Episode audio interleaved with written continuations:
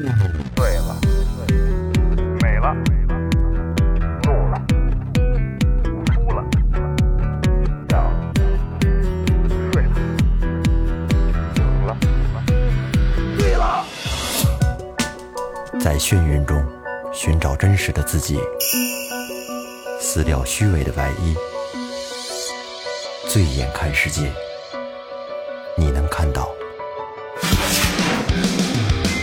后调频，嬉笑怒骂，说尽人生百态；醉怒行喜，笑看身边无奈。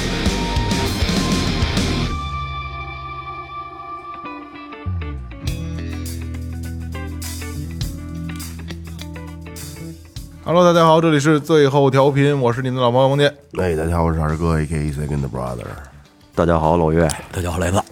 哎，那个那个，先说前面啊，微博搜索最后调频，微信搜索最后 FM，关注我们的新浪微博和公众号，公众号有什么雷哥告诉大家。那公众号里有我们一些生活的照片、视频，还有配合节目。节目相关啊。对相关的一些这个也是照片和视频吧，对对对。图片之类的东西。然后呢，呃，里边有我们微店的链接，有一些周边的产品，哎还有我们的打赏通道也在里边。对对对对，贴画贴画上线了啊，贴画上线了。哎，那个那刚才雷哥也说到打赏啊，打赏是特有特有特殊用途的啊，打赏咱们走一走。好，第一个。啊，这是 AR 仔啊，雷哥 往来深圳的靓仔啊，广东省深圳市龙岗区的朋友啊。刚才我简简单的看了一下这个 AR 凯说的这个啊，岳哥我跟你提过好几次了，嗯，提过好几次，你没没太注意这个事儿啊，我给大家读一下啊。嗯，大家好，我又来了，我这次有个事儿要和岳哥商量一下。最近我都是开车听的最后，然后开车要开导航，而导航的声音比节目的声音大好多。当节目声音刚好时，导航的声音又巨大；当节目声音刚好，当导航声音刚刚好时，节目的声音就小了。希望我们的最后手机录音师把音量调大一点，谢谢。然后他是一杯一听同行。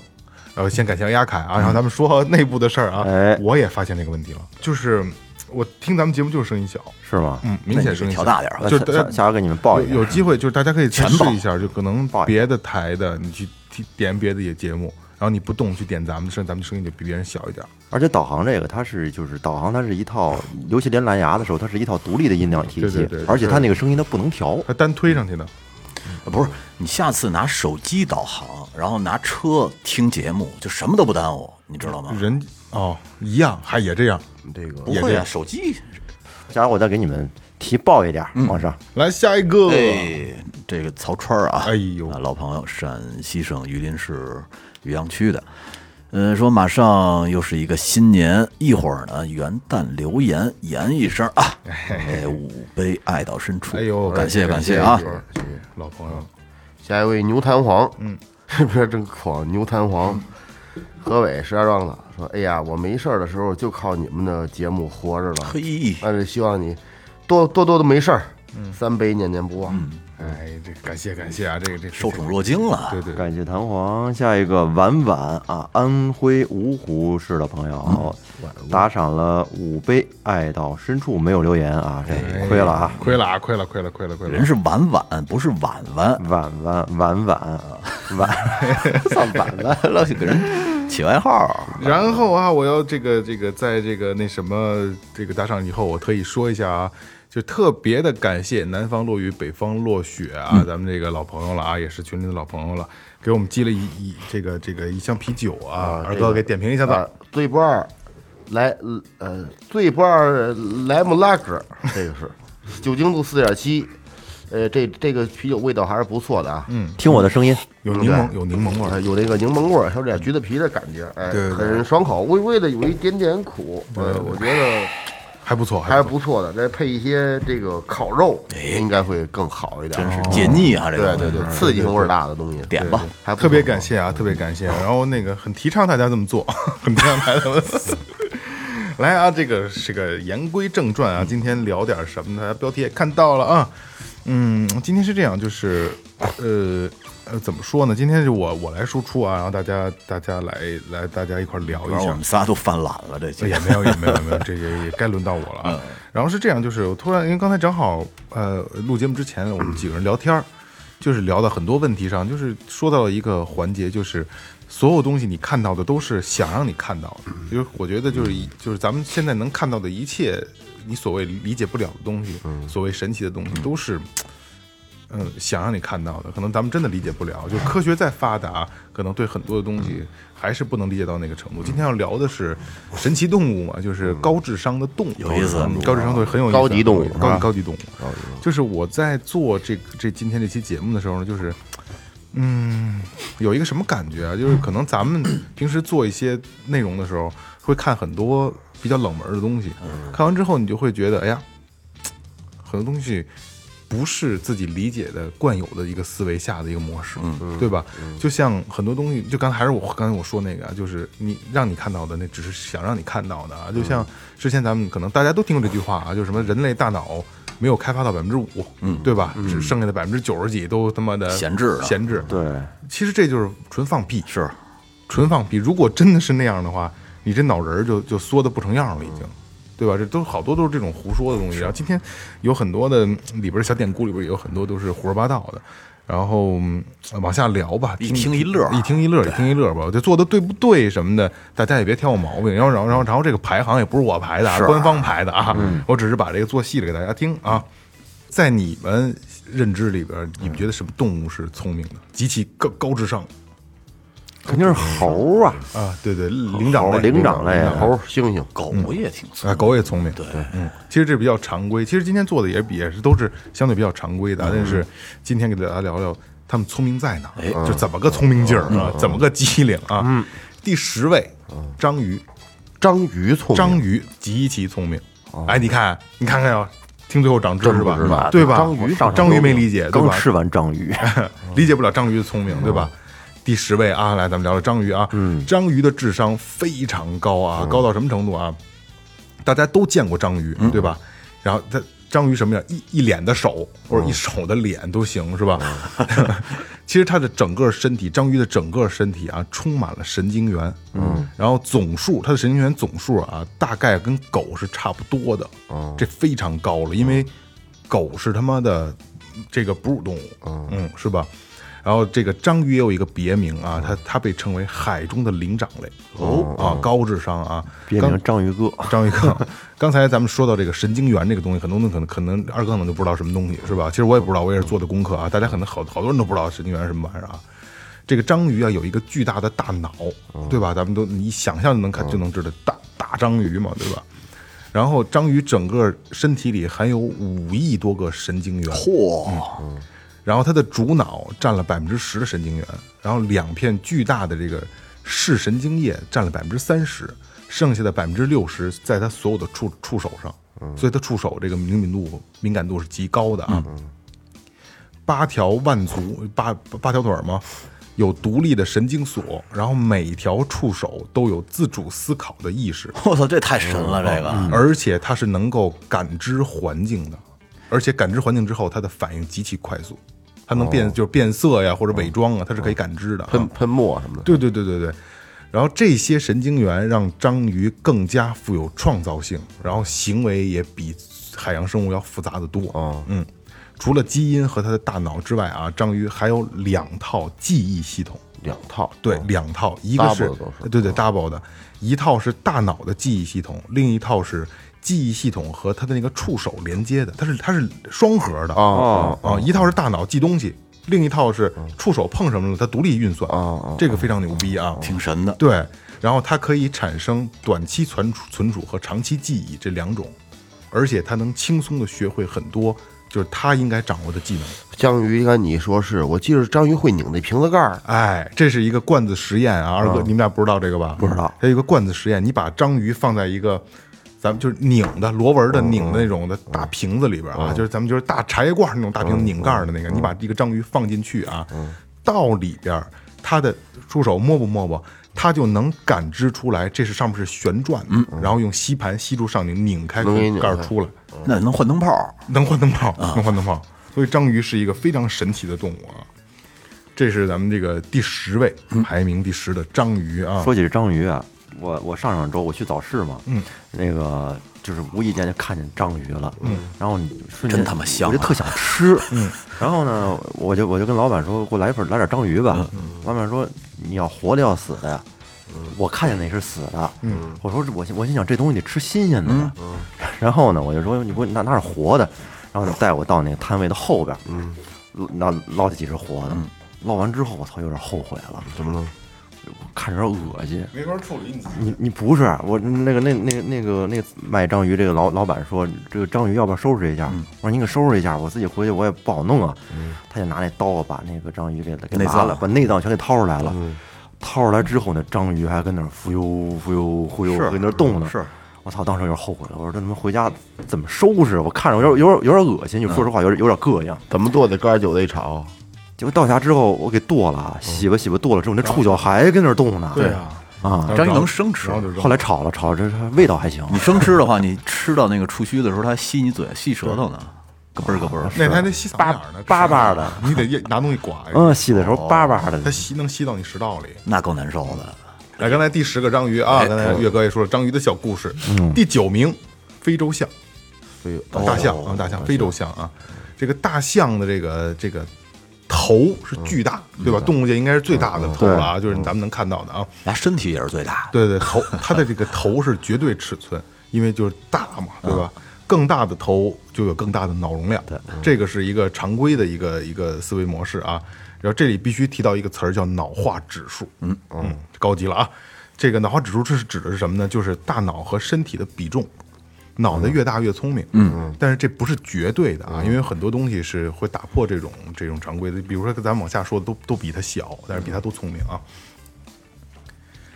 呃，这个典型的脑化指数就是人，咱们人是比较高的，人是最聪明的生物嘛，对吧？脑化指数是七点五，就是身脑袋和身体的比例，嗯，它的比例是七点五脑化指数，然后仅次于人的是海豚五点三，然后狗是一点二，猫是一，然后这个一呢等于是一整数嘛，所以脑化指数的基数就是猫，嗯，就是按猫的身体比例大小来测算其他生物是多少，用基数就是猫啊。说回来啊，大象里边最聪明的就是咱们今天说第排名第九的非洲象啊，说就是它的这个这个这个高智商嘛，智商高。嗯，原因是什么呢？是因为非洲象是极少数具有同理性的动物。嗯，然后非常牛逼的是，大象这种动物啊，可以设身处地的去感受其他物种的感受。这也太神了，这个功能厉害，他能能觉得说别人高兴不高兴，或者怎么着，愤怒了，对。换位思考，就是这个东西啊，它是一个非常他妈高级的情感，嗯非常高同情伤害。对对，同情伤害 对对对，非常高级的情感啊，就是就是咱们人都无法设身处地的去为别人着想，对吧？咱们都说啊都开玩笑说，这这这这，咱们都遇见过女孩说你他妈根本就不理解我，打架是吧？这咱们还得理解我，真的我都理解你，理解个理解个六儿理解，对吧？根本就他妈理解不了，他能理解。能理解。就大象是可以理解的，设身处地的去理解同类型生物。嗯嗯，这个非常高级啊。然后大象啊，还是一种就极少数的物种里边啊，理解死亡这个概念的动物。所有的动物是不理解死亡的，但是大象是可以理解的。大多数动物都不理解死亡，他们对死亡没概念。他。没有概念。他他是怎么理解呢？就跟咱们理解是一样的，害怕、惧怕，就不是他就死了吗？嗯。嗯，就是就是这这这东西，这东西咱没有深入研究啊，我咱们往下聊啊。就是大象在同伴死掉了之后啊，大象会聚在一起为它举行葬礼，对，嗯，然后会有仪式、默哀、异地告别什么的，会有一套活儿啊。嗯。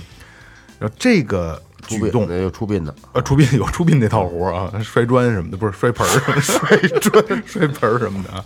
呃这个就这个呃这这个行为啊，是一般动物上见不到的，嗯，因为他们会伤心会难过，因为他能是他能去感知嘛，对吧？哭什么的。哎，对对对对对，所以大所所以就是大家应该是没有在没有见过啊，除了就是大象开启了保护意识的模式下，大象是从来不伤害别的生物的。嗯，除了比如说这个小象跟后边跟着豹子什么过来他妈的想吃小象什么这攻击小象，大象会急会动手。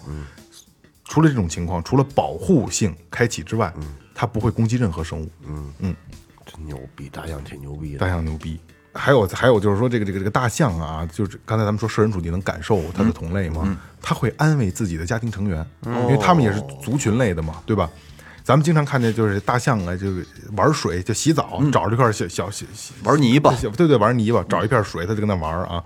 特别牛逼的是，他们在水中可以根据震动双脚来交流。嗯，我操，这神了，这个。对，而且这个大象这个叫声有上百种不同的叫法，就是声音啊，是他们这个上百种上百种叫法是可以互相交流的，是语言。嗯，哦。哦，这是很高级的一点。你知道说到那个同情伤害那问题，嗯，就是咱们那边那五中那条路上有一个火锅，叫叫什么火锅我给忘了，嗯。不重要，啊，就是他在二楼，然后在一楼的时候呢，就有一个有一个可能是风水类型的，哗啦哗啦流水的，就一个罐子流到另一个罐子，再流到最底，我知道见过那个，嗯，就那个东西。但是它在最底下那个罐子里边儿，不大的一个罐子里边儿养了一条特别大的鱼。嗯，那天我们去那儿吃饭，吃完饭呢，我提前先下来了，因为太鸡巴呛了里头。嗯，我就在那儿看着那个鱼，我就心想，我就这个鱼的命运也都不一样。嗯，因为这个鱼的命运就是在这么小的一个罐子里窝着自己，但是它从这个鱼市买出来的时候，有的鱼就是要扔到公园里。嗯嗯。有人喂那么大的湖随便游，但是他的命运就是在这儿。嗯是好是不好？我觉得不好，但是又没办法。那你家那鱼呢？我们家鱼比他幸福，有人最起码有人管啊。他这肯定就是死一条扔一条，死一条扔一条。不不，为什么你会认为你们家的鱼会比那条鱼幸福呢？因为那个鱼大缸小，我们家是缸大鱼小，是这样啊，从比例上讲是，是这样啊，最起码人家在氧气上要比你们家鱼充足的多。但不自由啊，它游没法游啊，你明白了吗？来来来，咱咱们才下一个我们要聊的是什么？嗯，哎，你们你们知道太无聊，你那个就 你替鱼难受，我操，鱼记忆就三秒，刚想，哎呦我操难受，哎忘了，操，不是只有三秒吗？不是不是，这咱就瞎说的。瞎说但是你这太无聊了，就你为什么要觉得你们家的鱼比那条鱼幸福？我没觉得我们家，你说的说起我们家的，他自己我指的他说的。你说起我我们家我说起的。啊，你说的啊我我指的是公园儿的，公园儿大湖泊里的。公园的为什么你也你会觉得会比它幸福？自然环境啊，那没准寄生虫还多，它死得更快呢。那那就是它的命了。最起码它能游啊，它有同伴儿啊，然后有氧气，有小虾小鱼可以吃。那比那些死了的鱼呢？最起码它能它能活着吧？可是这鱼受罪啊，那受罪它也活着呢，好死不如赖活着呀！比比那些水煮鱼什么？你比你比它还难受，我操！真是你这太无聊了，你这个哎，你们知道大象的生殖器有多长吗？一米多，我跟你说，可以长达两米。我真假操，的比他妈我个儿还高，大象！你知道吗？大象大象 一棍子给我戳躺下了。我以为是不是你要说什么。我真的，我这跟姚明似的，我操！大象还干犀牛呢，是吗？真混那犀牛大鼻子，挡挡不不不戳它，戳戳戳它肚皮什么的能能把犀牛给干死。就说就说这个干死了吧犀牛？啊，能能干死。我操，犀牛不是都大大大铠甲吗？哎，磊哥，把犀牛干死难受不难受？不难受。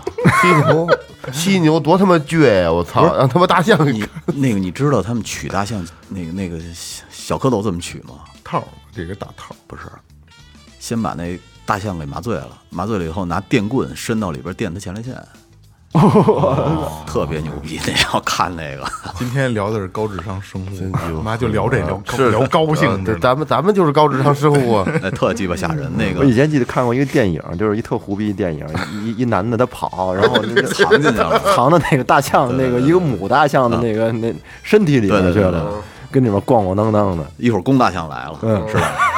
这顿棍子，这顿哭，最后还给最后给我吐沫给粘这儿了，是吧？对，是不是金凯瑞演的？好像我忘了叫什么，好像是金凯瑞演的，开始特别胡逼。然后往出钻的时候，他然后小孩看以为生生生宝宝，那丫钻出来那个是是不是那个？好像是的。嗯，来啊，咱们这个不废话了啊，就最后调频一聊他妈这个跟生殖有关的，就话特别多，操！哎第八名，你们猜是什么？你们想不到。嗯，那我来说一下啊，嗯第八名就高智商的是老鼠，哦，老鼠排在大象前面了啊，很牛逼啊。老鼠的智商非常的高啊，就这这这是聊说到老鼠，我们家前一段时间刚进了一只小老鼠啊，然后这个这个过程大家也都基本上都知道了啊，跟着跟着快递进来的，快递然后进来以后就就是粘鼠板嘛，最后这个粘着给给它粘着了啊，然后还挺，我觉得还挺，我还觉得挺可怜的啊，解剖了滋儿滋儿没没有，我就给它扔了，嗯。然后这个就在那几天的时候，因为大概有个两三天的时间嘛，它没有上钩啊。然后后来就经过了这几天的这个接触和研究啊，老鼠有一个特点啊，也是我也跟问了好多的这个咱们的听众的朋友，包括汉本还告诉我很多就是生物学的东西啊，我还挺感谢大家的啊。老鼠有一个特点，就是同样的错误不会犯第二次，嗯，对吧？这个大家都知道，常识性的，对吧？很多人都知道，就是一窝老鼠，如如果其中的一只被比如说粘鼠板、老鼠夹、耗子药，但凡被他妈的甭管是毒死了还是抓着了啊，就这一窝老鼠就不会再上当了，对吧？嗯，这是因为老鼠具有一个非常强的团队意识。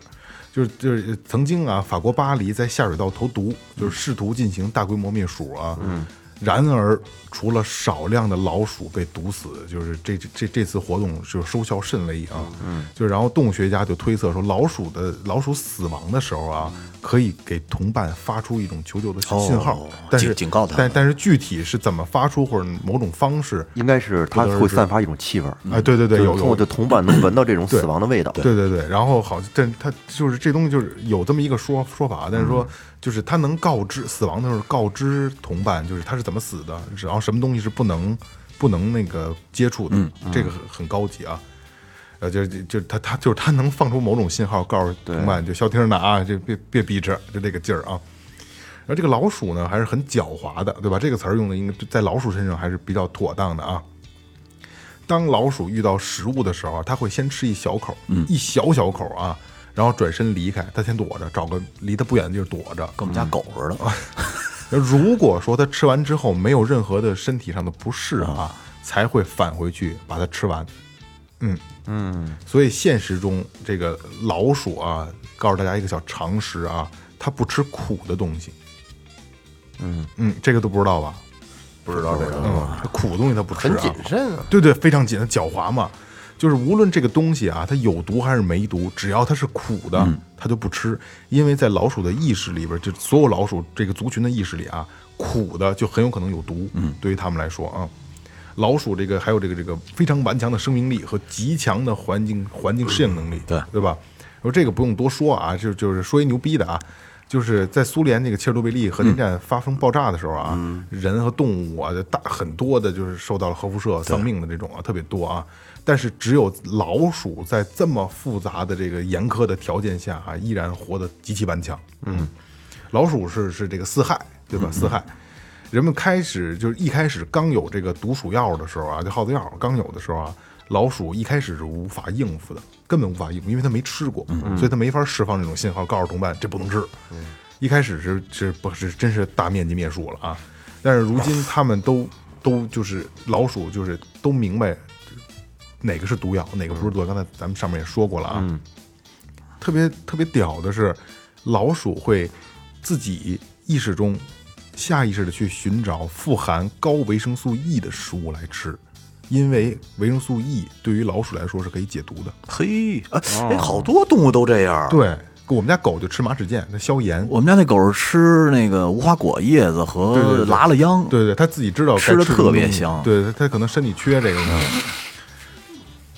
老鼠还有一个特别牛逼的一个特殊的能力啊，这是其他的呃今天排行动物里没有的啊，它是可以把所有新事物的厌恶遗传给下一代，这够讨厌的。嗯，小孩生下来就那么烦，对他烦躁，什么叫厌恶？就是讨厌的东西，情绪。对他不喜欢的东西，比如说他妈这儿一瓶盖啊，就烦这瓶盖。就是他第一代老鼠碰见了，嗯，我操，这这瓶盖他不喜欢，真鸡巴难看。他他生的第二代天生就不喜欢这瓶盖。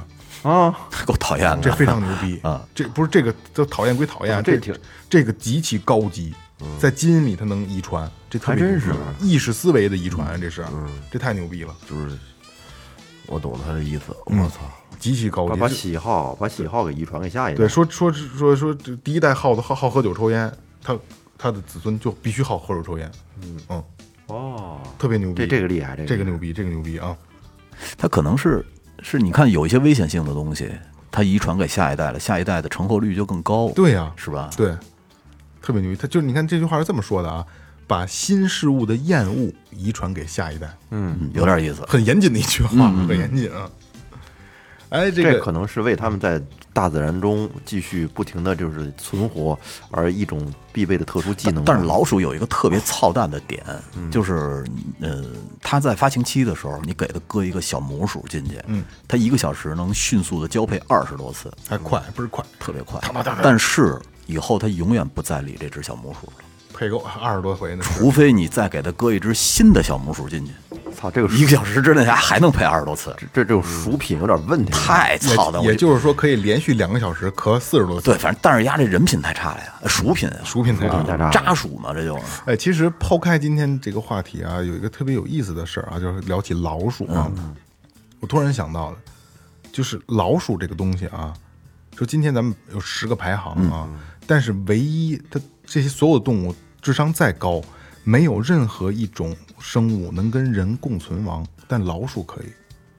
嗯，而且就几多多多多少年了，到今天，它是唯一可以生活在人类生活圈的生物。对，嗯，哎，你们养过小白鼠吗？没有，以前我姐姐养过一个小白鼠，是呃我小姨他们医院做实验用的，特别好看的一只小白鼠，红眼睛。嗯，后来给养死了，原因就是因为它在笼子里没法磨牙，它那牙越长越长，越长越长，嗯，特别的长。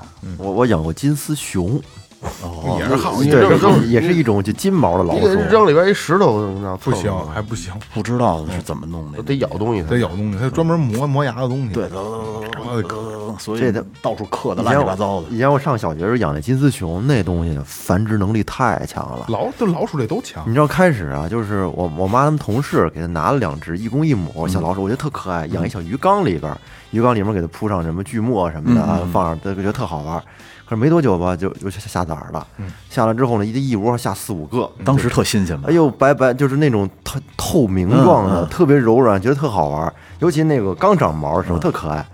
后来那后来越下越多，越下越多，然后那个小鱼缸放不下了，全他妈近亲，然后到，然后到后来，你知道吗？都已发展到什么程度啊？我们有以前我们洗澡都是用那种大盆，嗯嗯嗯。椭圆那种大盆，大红盆，嗯。跟他们大红盆里养，我操，养他们一盆，那最后怎么办了？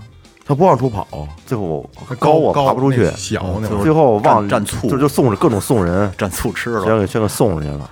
那东西不能养对儿，金丝熊，因为那玩意儿一个月一窝，一个多月就一窝繁殖能力太强了。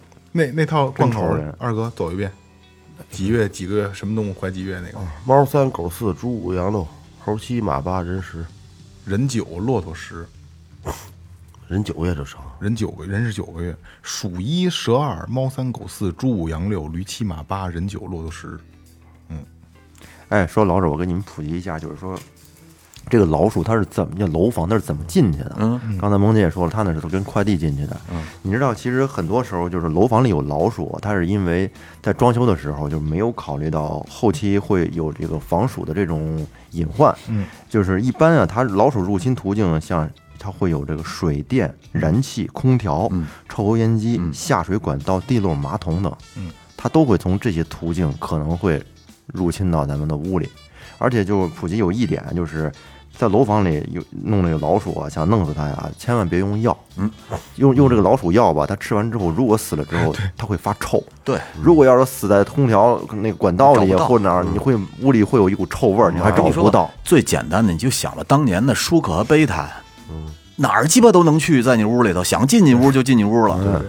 所以说就是用粘鼠板。哎，而老鼠夹真的是不，老鼠夹跟那个那叫什么那个老鼠药真的不推荐。老鼠夹没有战术板好用。嗯因为老鼠夹，我我据听说，因为其实也是那闹耗子嘛，好多朋友给我讲，说是打到了以后，因为那劲儿特大，打到之后可能没有打到头啊，或者是一一半儿位置，没给他一下打死啊，比如说打屁股上了，他真的就拖着那个跑。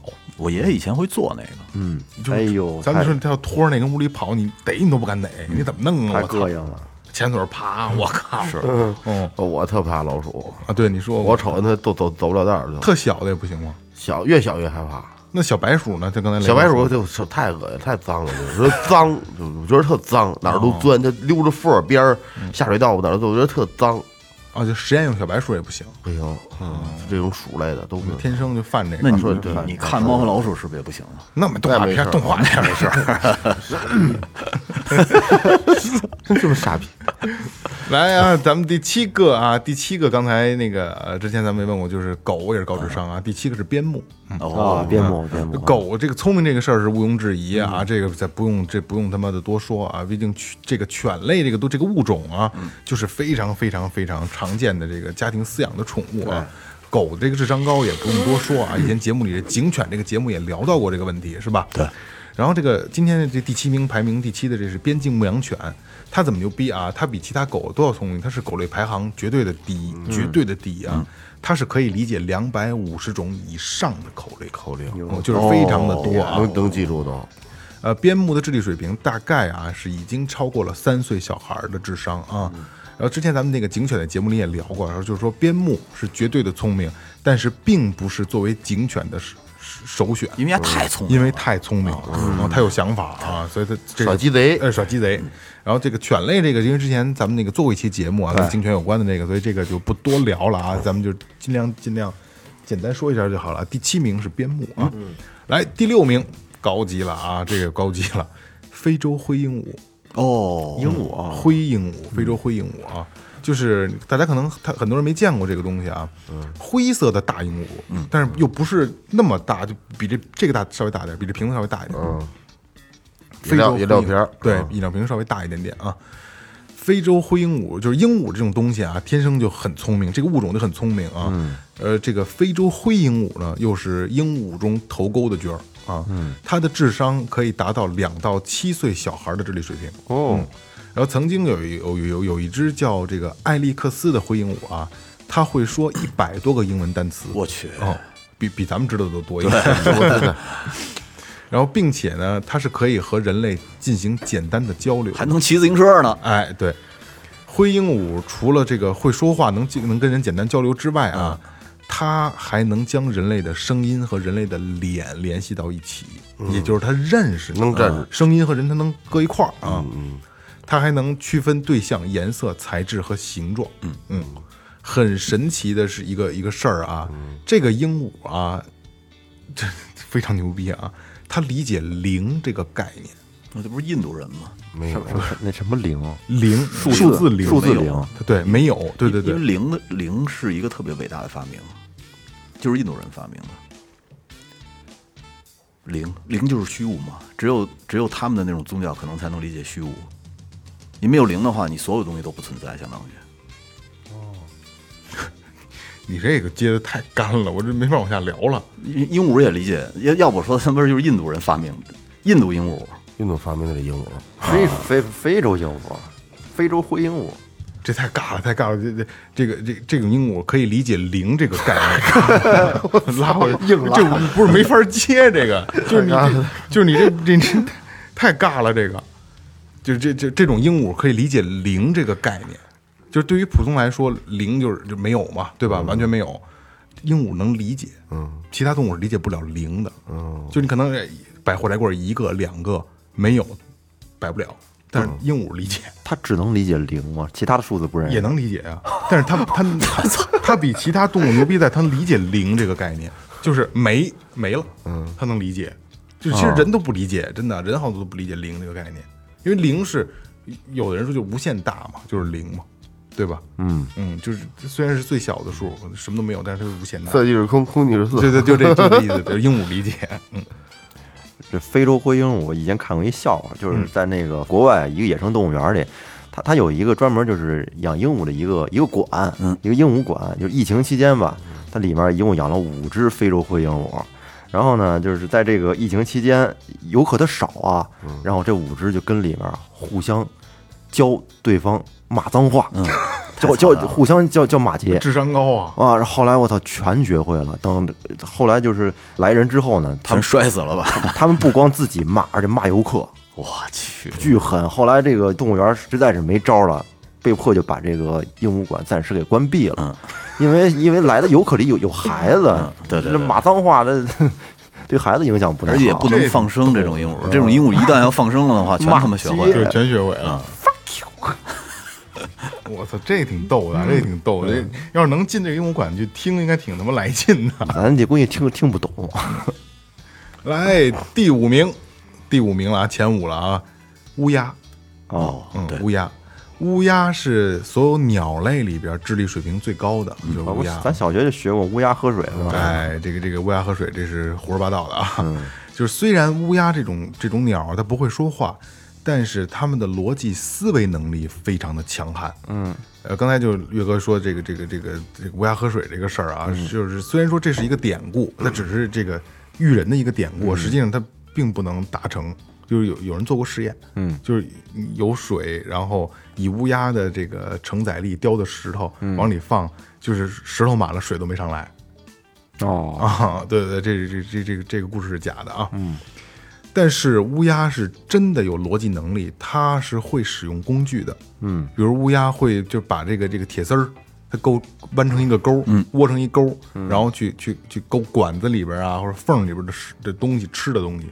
然后那个还有人拍到过，就是乌鸦把这个坚果，嗯，扔马路上，让汽车压完之后再过去吃，嘿。嗯，这特牛逼。然后也也拍到过，就是用树棍儿把这个缝隙里的抠出来，就是叼着它们一点点抠，嗯，乌鸦特操蛋，我觉得，也没有吧，因为乌鸦呃是属于，呃，它谁都招。嗯，我之前看过一个帖子，它招狗、招猫就叼人一下就跑，然后那个比它大的鹰叼人一下，然后它站在一边，感觉跟没事儿似的，我觉得跟缺眼儿似的，就是闲特别讨厌，就是闲就是闲练。你要这么说，我还真好像看过它，就是有一个帖子。俯冲下去，叭一下多一下狗，然后就就跑，啊，对对，特别讨厌，一会儿又又多人家，我要不是还叼人家的首饰去吗？对对对对对对，偷东西啊，嗯偷偷东西，嗯。而就是乌鸦，就是理解能力强，然后逻辑思维能力强。嗯，为什么它能排到第五？一种鸟能排第五啊？因为它所承载的这些能力啊，是非常非常接近人类的能力。嗯，所以它聪明。嗯，我再给你补充一下吧，你说完了是吧？关于这乌鸦呀，还有一特牛逼的，嗯它能发出二百五十多种声音，向同伴来传达不同的信息哦，那挺牛逼的。啊。还有就是乌鸦，它很乐于分享知识啊。比如说，一只乌鸦学会了一种新的这个捕食技巧，很快它附近所有的乌鸦就全会了。而且说乌鸦反哺是不是真的呀？乌鸦反哺，羊羔跪乳，是不是不知道？应该是吧？我觉得。我觉得应该是因为这个，我还是特别特别早小时候看过一动画片儿，嗯，就是呃说有一个老太太，这几个儿子对她都不好，后来有一个人呢给她出了一主意，说你弄点碎砖头瓦片儿，你系到腰上，嗯。然后呢，你的儿子，你有印象吗？那动画片儿，你的儿子抢枕头，对，就对你哦，那叫抢枕头啊，抢枕头这就对你好了。然后那里边有一个镜头，就是老太太看到树上，然后树上那个小乌鸦叼回食物来，来喂老乌鸦。嗯，有那么一个镜头。嗯嗯，还有你知道乌鸦啊，它们特别团结。嗯嗯，你就说，假如说这一群乌鸦里边吧，出现了一些敌人啊，就是来来侵犯他们，这些乌鸦经常就是一块儿会群殴群殴他们，我在我们院子里见过喜鹊和乌鸦呃干得过决战，嗯，决战，因为 因为我们那不是有一个小野狗吗？每周我们都要去给小野狗弄一花盆儿的狗粮。嗯，有一次我把那个花盆放了倒完狗粮以后，我带着小野狗出去遛去了，结果回来以后看整个这院子里全乌鸦喜鹊两波乱套了，抢抢狗粮呢。然后我那个花盆就剩一底儿了，特别快，一个多小时，特别快。你知道还有啊，就是假如说你你去把这个乌鸦的这个鸟窝，嗯你给它掏了，你让它知道了，你让它认出你来，就是附近它就是所有的乌鸦，它它不会相，它们不是会相互传达这个信息嘛？嗯然后认出来之后啊，那你就完了，就是久而久之，附近所有乌鸦都认识你，攻击你，而且就是说，就是乌鸦它可以记住一张脸长达五年。嚯，知道吗？就是说，在这就是在这一段时间内，你你就放心吧，你就经常会受到受到乌鸦的这个骚扰。需要准备弹弓子了。哎，还有就是乌鸦，它会为这死去的同伴举行葬礼，啊，对对对，乌鸦也有这个能力。对吧？这确实是这个智商是挺高的。你知道在，我记得我上班那年，在四惠那边儿，哎呀，我忘了是是下午几点了，是下午五点多钟还是六点多钟啊？总能看见一大片的乌鸦，铺天盖地的往某一个地方飞。哎，当时我就特奇怪，我说这怎么北京市来这么多的乌鸦呀？后来过了好长时间才知道，在那边某一个地方有一个垃圾场，嗯，每天定点儿，好多垃圾车会往那儿倒垃圾，所以到时间那帮乌鸦就全上那儿捡吃的去了但是在咱们国家看到乌鸦，一般是都被会被认为比较晦气啊！对，都都说，哎看见喜鹊都都好啊，是看见乌鸦都觉得晦气。但这就是信则有，不信则无。我认识一哥们儿，整天拿他妈弹弓子崩喜鹊，今，哎呦喂，也好着呢，是吧？不说了。来，那个那个乌鸦这个说完了啊，第四名宽纹海豚，嗯嗯，海豚牛逼海豚的高智商是公认的啊。对对对经科学家的基因检测表明啊，海豚的祖先和人类的祖先有可能是同一种生物。但是这东西就是由进化论这块，我是不信啊，爱谁信谁信啊。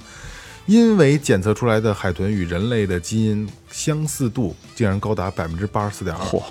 虽然说这个人类的基因跟这个这个只差一点三的这个猩猩比起来啊，就是这个这个这个这个海跟海豚来是比还是有差距的啊，但是已已经是跟人相对比较相似的高智商动物了啊，生物。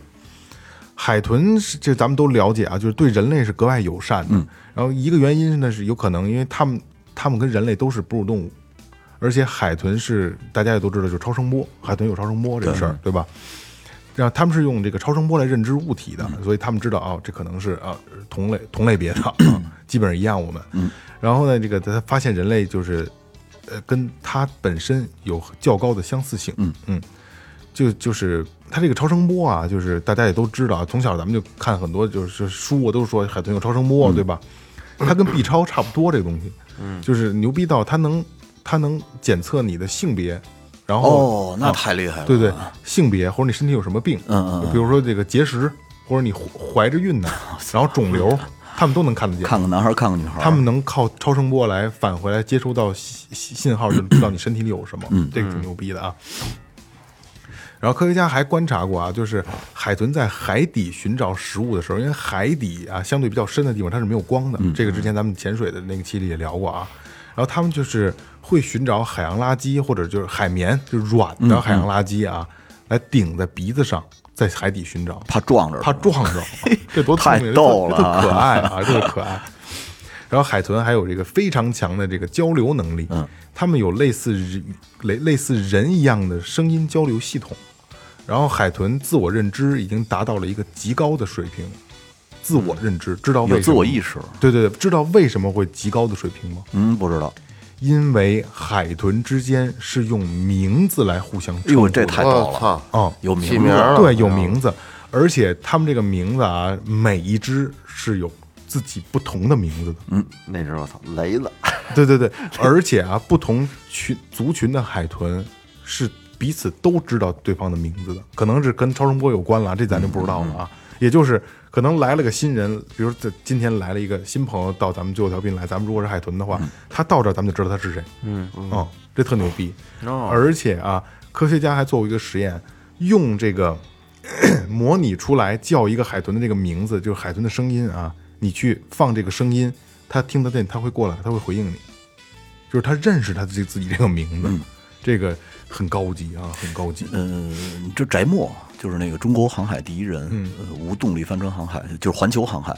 之前他写过一本书叫《一个人的航海》，除了那本书以后呢，有，呃，他接受过一个采访，嗯，说他在 大海上的时候呢，他是一个人一个帆船嘛，然后他晚上躺在甲板上，他边上看着月亮，边上有好多海豚跟了他好几天，嗯，一到晚上那些海豚就来了，在他边上跳来跳去的，很可能就是就是拿它当同类了，是吧？我就不知道那海豚是不是知道它孤独，对或者怎么样。应该是它能感知嘛。那个画面，我觉得太美了，想起来。海豚这种东西真的还是挺可爱的啊，就是它跟人真是好朋友，而且咱们之前做很多节目也聊过，海豚这种动物东西，它知道疼，知道难难过，就那一电影儿好像是一男的跟一海豚产生感情了，他打一水泡了。对，你怎么不说海豚的性欲非常强？对，啊，它性欲非常非常强。不是海豚，不是据说是呃，所有动物里边除了人啊，它呃就是这个性交不为了繁殖，而是为了快乐，就是对为了快乐，为人了爽跟，人也，他他对人也是有冲动的，是吗？啊，对女女那个饲饲养员，真他妈流氓！不是这事儿是这样啊，网上会有一些视频，嗯，就是因为它跟人已经相似到百分之八十四点多了嘛，所以它就是跟人差不多嘛。在他眼里，他长得和人一样。哎，你咱们看胚胎发育的时候跟海豚没有区别，对，还真是对吧？是是是，就人在怀孕胚胎一两个月的时候，就三个月之前跟跟孩子没有区别的。来第三名啊，这个这个这个这个关押季季季军了啊，第三名大猩猩。哎，哦，第三名大猩猩，嗯，二哥是不是想第一是谁呢？想呢嗯，别着急啊，一点点来啊。第三名是大猩猩，大猩猩的这个基因和人类高达百分之九十二以上，嗯嗯，是一致的啊。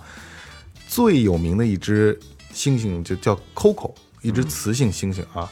Coco 它是可以用它，因为猩猩不会说话嘛，它用手语可以跟人类交流。然后这个 Coco 会用的手语超过一千种，那正常聊天，正常沟通，没没问题了可以正常沟通了。嗯，然后让人意想不到的一个特别有意思的事儿啊，这只叫 Coco 的雌猩猩啊，养过一只猫。嘿，太逗了吧！啊，他这这是真事儿啊！他用手语跟他的饲养饲养员表达说：“我我想我想养猫我想养一只猫。”然后就是因为饲养员就是手毕竟是手语嘛，开始给他找其他的比如玩具熊啊、玩就是玩具类的东西，全扔了都不行不。行，不要这个。后来给他拿一只狗也不行，就最后是只猫，他直接把它抱在怀里。太逗了，我要的就是这东西啊，就是你没理解好，我要其实就是一只猫。嗯，是不知道咱俩谁傻逼也不知道。呃，这个特别有意思，是除人类之外唯一一个拥有宠物的动物，就是这 Coco 啊，这特别逗，这是一个特逗的事儿啊。然后这个这个这个猫养了一年多啊，一年多，然后发生意外了，这个 Coco 极其伤心，嗯，然后用手语跟他的饲养员表达，就是我很难过，嗯，我很伤心，我很痛苦。然后就是这个事儿能证明一个什么事儿呢？科学家来后来拿这个事儿做一个衡量标准啊，就是它猩猩也是可以理理解失去和死亡的哦、因为它失去了我，我痛苦了。就是这个，这跟人是高相似了，已经，嗯对吧？咱们丢了个什么东西，比如说操丢一手机，嗯，难受、失落、烦，对吧？雷哥有经验，对吧？后来失而复得了啊，是，这大猩猩是可以有这种感知、有这种能力的，嗯，这很高级啊。中间不打岔啊，第三名现在是第二名，第二名是窝黑猩猩。哦，还是猩，还是猩猩，咱们一块儿说啊。窝黑猩猩这个二哥也不知道了，说起来这个名字可能不太熟知，对吧？《星球崛起》看过吧？嗯，里边那个 Caesar 凯撒，他就是窝黑猩猩，就是就是那么强壮，看来哎，对对对，对上一个刚才咱们是黑大猩猩，这是窝黑猩猩，就是相对要小一点啊。呃，他们的 DNA，窝黑猩猩的 DNA 啊，百分之九十八以上和人类是一模一样的，哦，已经基本上达成一 一个水平了啊。嗯，然后是整个地球上和人类最接近的生物。然后这个倭黑猩猩这个品种啊，目前只有刚果才有，而且数量已经不超过一千只了，是极其濒危的物种，快灭绝了。对，那这个美国当时一个著名的灵长类生物学家，就是曾经让这个倭黑猩猩理解人类的语言啊。这两只猩猩可以用这个键盘的符号和就是咱咱们叫拼音，人家叫这个拼写啊，可以表达自己的想法，和俩人能用键盘沟通，这太厉害了等于就是学会一种新的语言嘛，对吧？嗯。然后这个这个这个他们既达到一个什么程度啊？可以用语言描述物体，就是用他们的语言，就是独立的单学的新语言来描述物体，而且可以抽象的描绘一些事儿。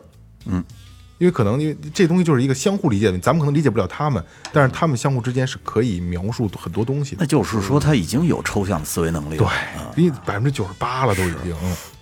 就差那百分之二就是皮毛，对对对，就是这种能力啊，除了人类，没有任何动物可以做到。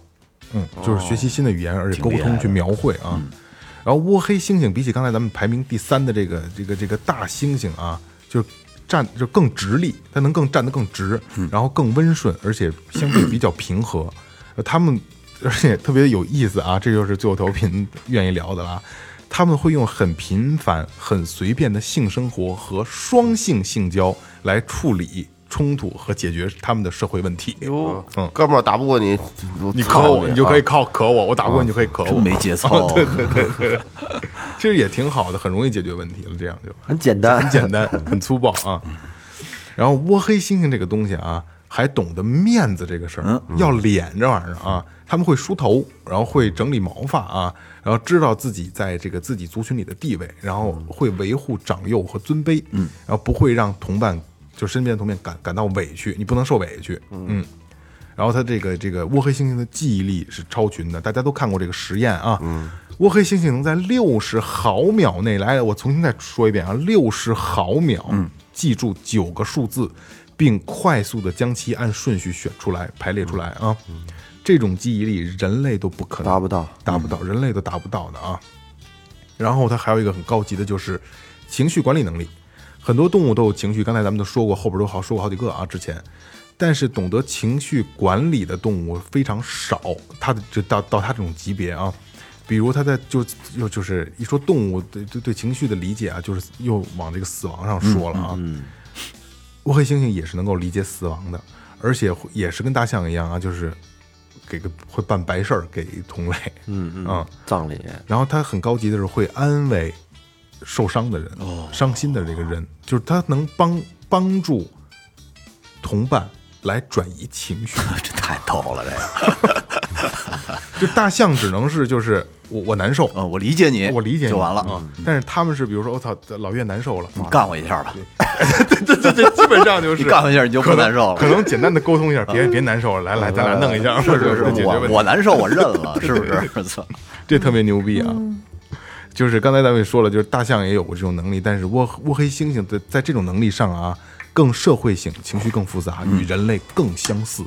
你这当年我看那个《动物世界》里边，我不知道讲的是不是倭黑猩猩，就是有一个新猩猩，如果要是加入这个呃啊，就是窝黑猩猩。这个族群的话，然后他就要让那个老大去摸他的眼球，啊，对对对对对对，呃，就是你看最脆弱的啊，地方。我的眼球我都让你摸了，证明我对你无地投地了，你得让我加入我，最脆弱的 太他妈逗了。哎呀，猩猩，猩猩真的是还是很高智商的，真是高智商。其实我去动物园，我就特爱看猩猩，好看猴就这就是说白了猴类的，我特爱就是就是跟他们的前面，我看他们的这种生活习性，你知道为什么相互之间的交流，你知道为什么吗？就喜欢窥探隐私。不是，是因为你看到他们，就仿佛看到了自己，因为是一样的。猴山里全是老鼠和喜鹊，真的就是咱咱们就人好看猴啊，真的就是因为他跟咱们是一样的看到了人类啊，对对，看到自己吧。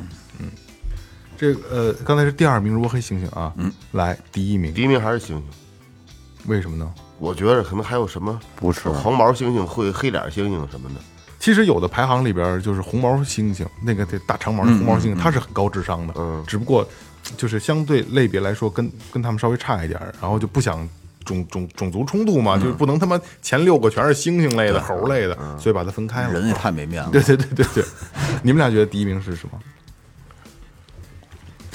第一名不会是马吧？不可能，不肯定肯定不是，马其实智商也挺高的，嘎个也高，水里的猜嘛，我操这大口子！大口子。地了，Hello motherfucker, what's my name？地地的牌子，地的牌子什么东西啊？鼹鼠。鼹鼠的故事，呜呼。来来来啊，我咱咱不卖关子了啊，排名第一的是人啊，嗨，啊是人，这个没有办法，这是必须在排名里的，因为高智商生物，咱们就是其中生物的一种。啊，，这期是高智商生物，不是高智商动物。咱们也是动物啊，对，高咱们也是动物，高级动物，人就是动物，服了又，对，猩猩跟但是就差百分之二，但是人里边也真有傻逼的，对，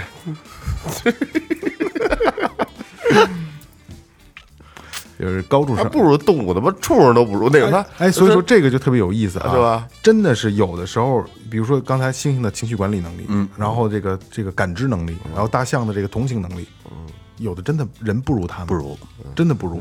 而且刚才我之前咱们在聊大象的时候，我说过这个这个这个头这个比例这个事儿啊，但这不是绝对的，为什么呢？因为就是其他的刚才也说过，有很多，比如猩猩头头身比例没有那么高，但是它确实聪明，对吧？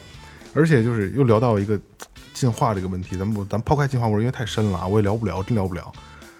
我觉得物种的选择啊是很神奇的，嗯，就是，嗯，比如说蜻蜓，嗯，昆虫类，没有什么智商，但是它的视它的视觉系统极其强大，是。人下雨人只有低飞，那是要甩子吗？要下雨，先先有低飞。对，那就是大自然给很多物种就是很奇特的天赋。你一说到这个头和身体的比例，我不知道为什么条件反射就脑子里就是马云。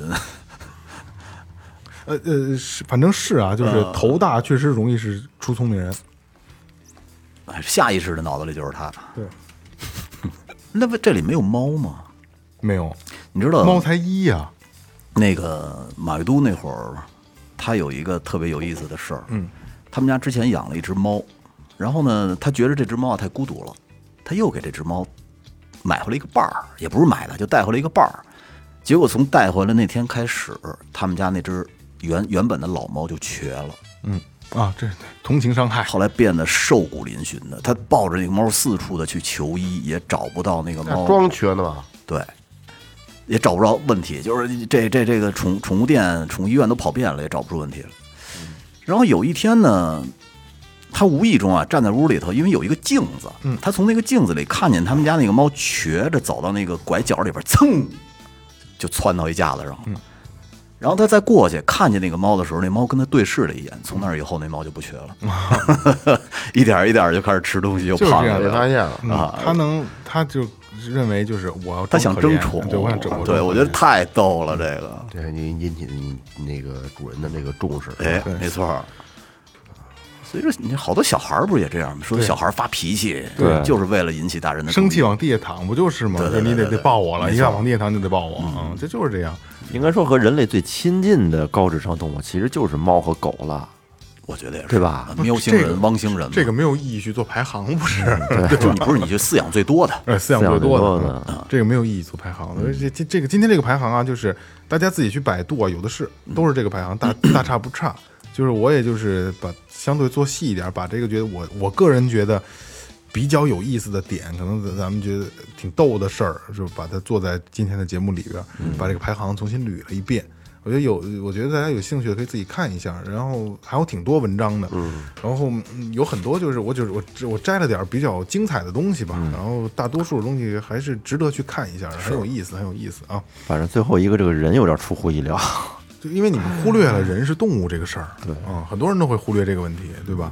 嗯，那行吧，那就这样吧，今天好。吧，大家也都听明白了啊，有意思的话给我们留言吧，好吧？好，嗯，这里是最后调频，感谢每一位听众，拜拜，拜拜。